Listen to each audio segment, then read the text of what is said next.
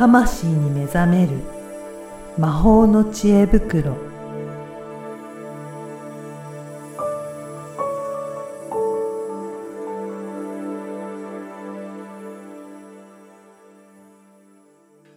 こんにちは、小ラボの岡田です。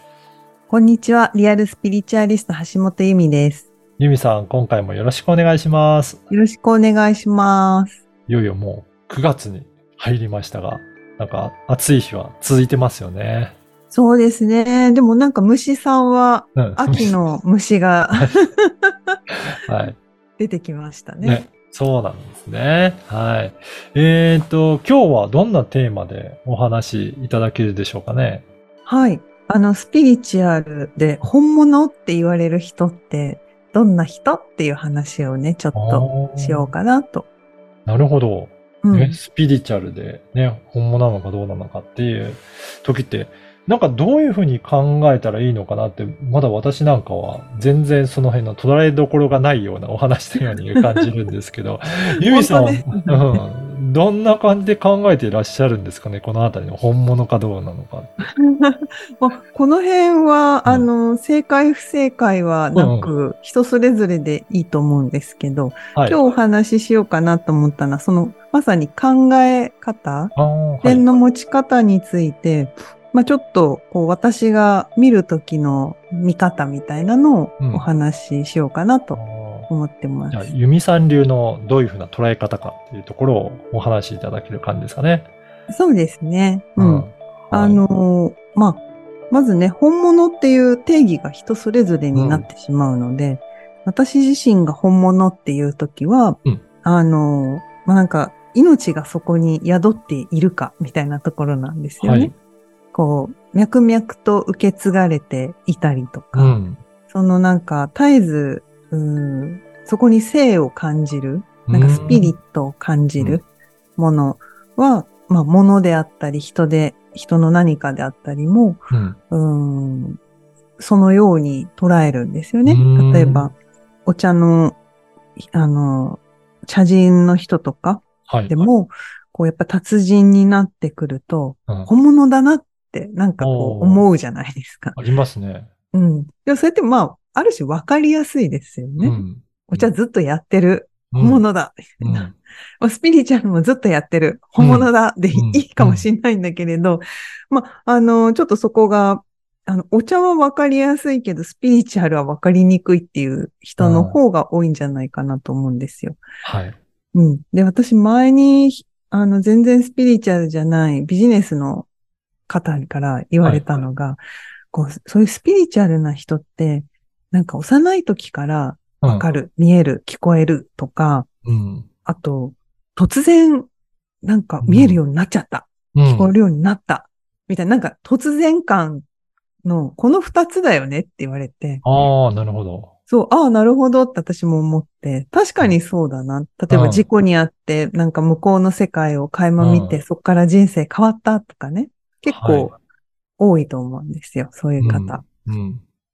で、まあ、それを、うんえーつまり生まれてから、幼い時からその力がある。うんこれ、を本物と認識する人もいるし、うん。ある日突然っうん。ていう、なんか劇的に変化した。はい。これを本物という人もいて、で、そそれを、うん。それをさらにこう、よくよく、まあ見ていくと、うん。あのーこう、霊視とか、憑依とか、うん。オーラ視とか、うん。あの、私から、私の分類では肉体より、地球よりの、うーん、まあ、層、層って言ったらいいですかね。はい。階層の層。その層っていうのは現実に近くって、受け手側も想像しやすいわけですねう。んお化けを見たって言ったら、なんかはい。親近感っていうか、あの、うん日本人だから、なんか受け入れちゃうものあるじゃないですか。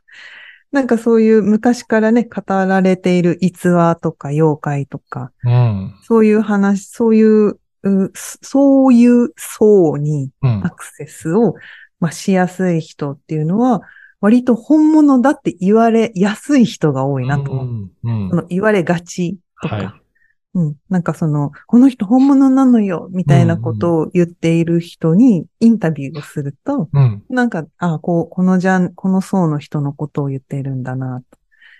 で、まあ、層の話はね、私またそこはい大きく二つ分け、てて、はい。うん。その肉体より、地球より、まあ、現世よりって言ってもいいかもしれうん。ない。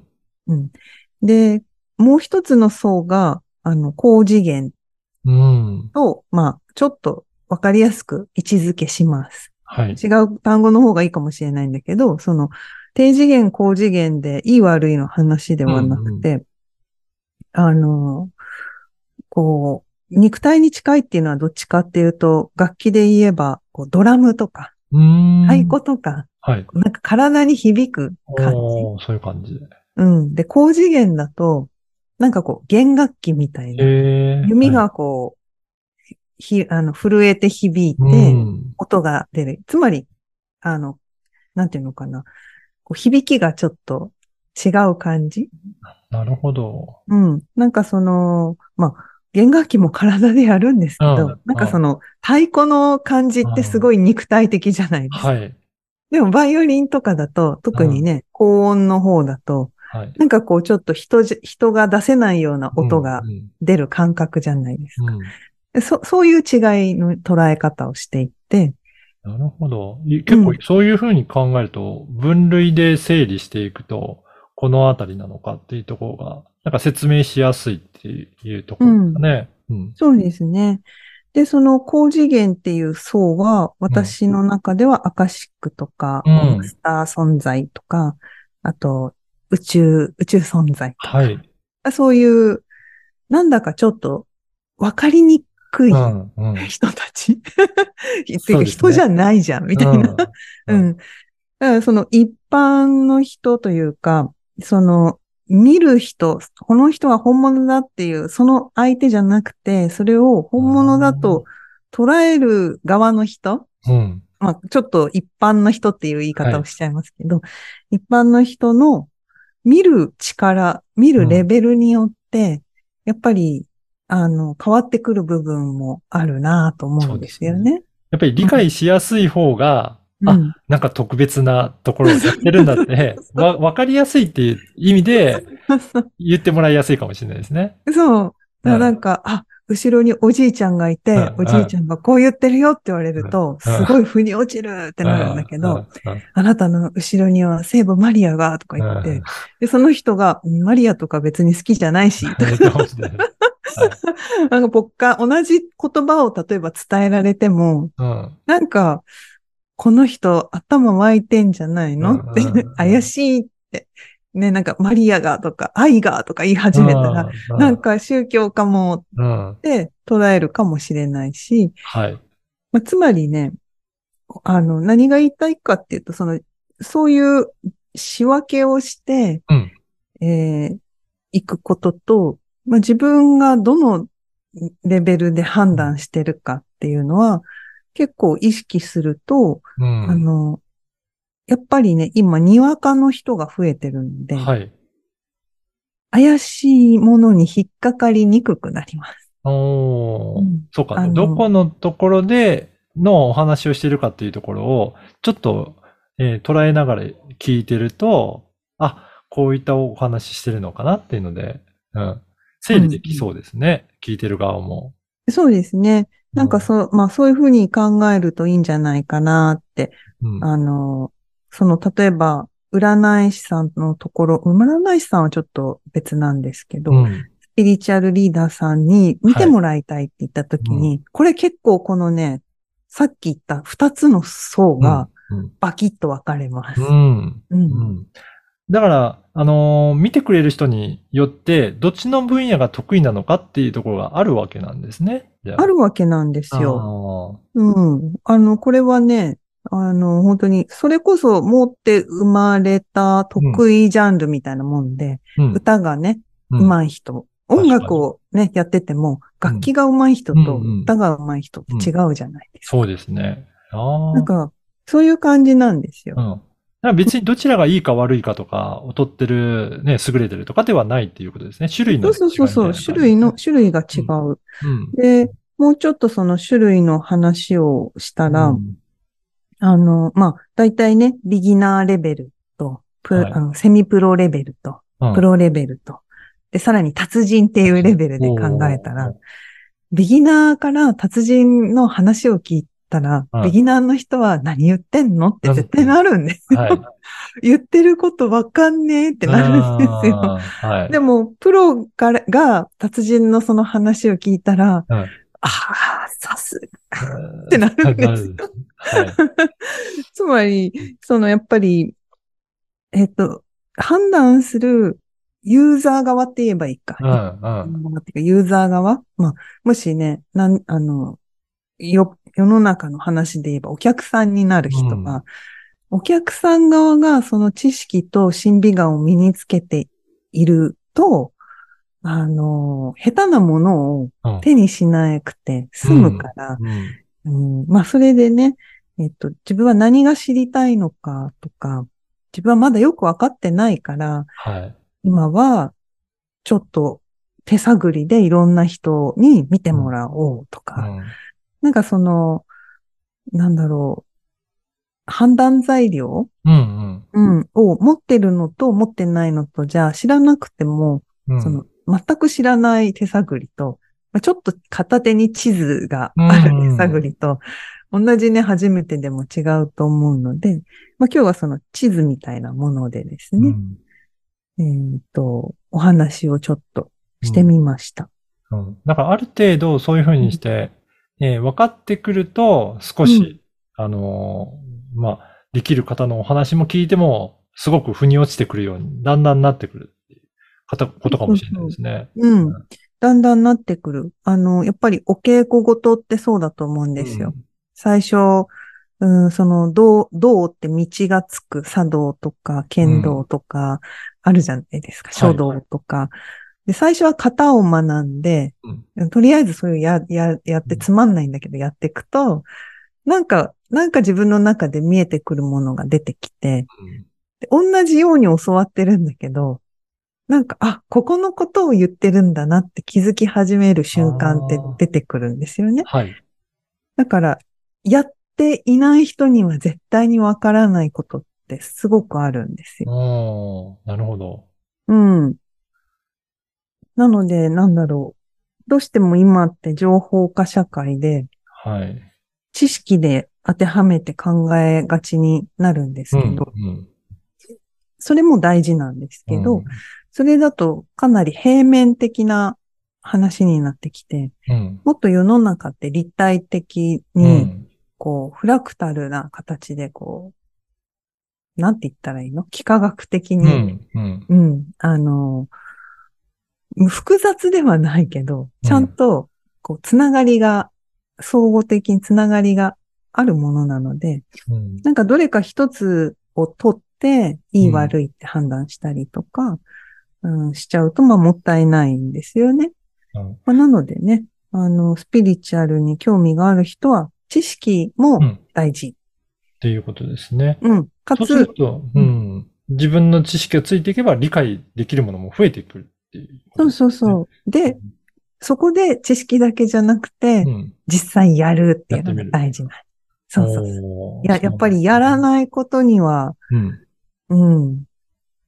茶道の知識とかがあって、利休はこうでとか、お茶、お茶、茶葉はこれでとか、濃茶はこうでとか、ああでとか、知ってたとしても、うんじゃあ入れてくださいってなった時に、うんやっぱり所作っていうのは染みついていくものなので、やっぱりや、よくわかってなくても、やっている人の方が美しい流れができるわけですよね。そうですね。で、やることによって、その素晴らしい人たちのことも、だんだんより理解していけそうな感じしますね。